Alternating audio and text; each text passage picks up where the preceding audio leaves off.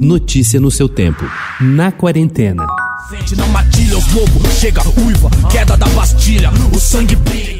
Se o ditado Você só é realmente famoso quando seu nome vira letra de rap for verdadeiro, o escritor Rafael Dracon já entrou para a história. Foi com surpresa que o carioca ouviu seu nome nos versos da música 8 de Emicida.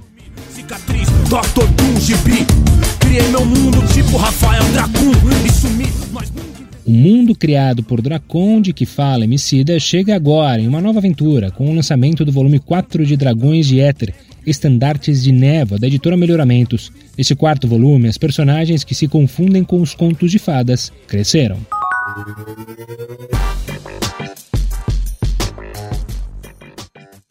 A pandemia agravou o isolamento e a solidão dos idosos, reacendendo o interesse pelos robôs de companhia. Mas os fabricantes tentam moderar as expectativas daqueles que buscam humanoides com rodas e brinquedos de pelúcia animados cada vez mais interativos. O Cuti, um robô móvel com tela, foi apresentado pela segunda vez no Consumer Electronics Show de Las Vegas, o grande evento de eletrônica e tecnologia que começou no dia 11 em formato virtual. Ele permite aos usuários usuários participar de atividades à distância, jogos, aulas de ginástica e falar com seus entes queridos por videoconferência acessada por comando de voz.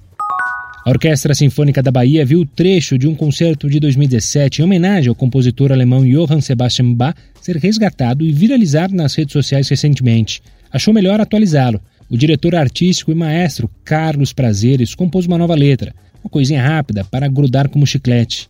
Ao lado de sete músicos, gravou uma versão para o funk do MC Fiote Bum Bum Tantan, o hino da vacina Coronavac.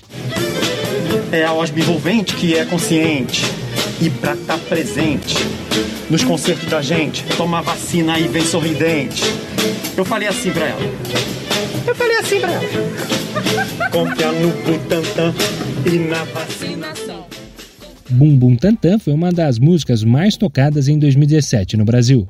A corrida para o Oscar desse ano se tornou a mais longa de todos os tempos e a mais difícil de prever. Em meio à persistente pandemia, a cerimônia foi adiada para o dia 24 de abril, com filmes lançados até 28 de fevereiro na disputa, e a pompa comum ao circuito de festas e ostentação praticamente evaporou, deixando como rastro uma série de links para exibições pouco empolgantes. Este ano, a disputa na categoria poderá entrar para a história, já que personalidades habituadas ao Oscar estão em menor número diante dos emergentes, em busca de sua primeira indicação. Notícia no seu tempo.